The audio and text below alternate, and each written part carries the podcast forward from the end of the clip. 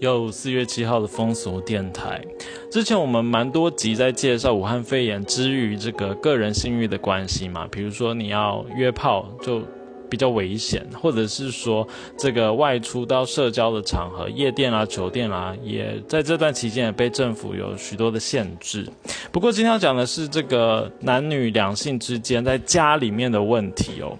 呃，首先是中央社，他说呢，联合国秘书长古特瑞斯敦促世界各国政府在制定对抗 COVID-19 这个应应措施的时候，应该要纳入对女性的保障。怎么说呢？他说，对许多妇女来说，威胁最大的地方其实是在自己的家里哦。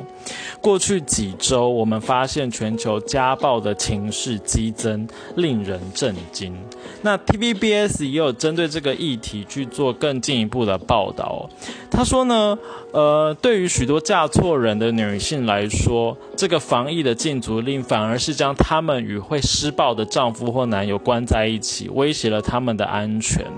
过去这一段日子呢，全球各地家暴案件的量，还有求救的电话明显的增加。家那也因此，法国政府最近有推出一个新的措施，就是这个期间，如果你到药局去买用品的时候，你可以。跟这个店员讲一个暗号，叫做十九号口罩，所以店员收到这个暗号之后，就会立刻帮忙报警求助，警方也会协助逮捕施暴者。那根据统计呢，法国从三月十七号开始全国性的防疫之后，目前法国的女性遭到家暴求助，呃，这个案件的这个救援量已经增加了百分之三十以上，所以这个数据是非常大的哦。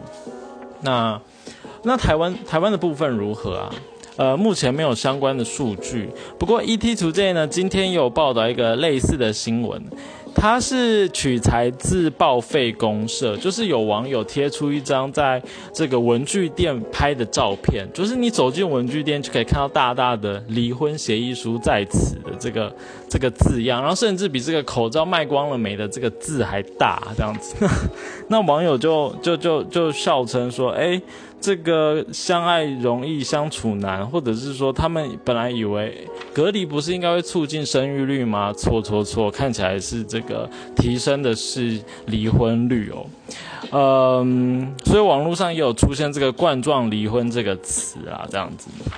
不过这则新闻它没有经过相关的查证，就是到底二月、三月的离婚率相比于历年同期是不是有明显上升？这个也是要要再去确认的啦。这样子，那也有网友在下面回复，就是说其实他有在文书店打工。那其实这几年本来就蛮蛮多人会询问离婚协议书放在哪里，这就不一定是最近才暴增这样子。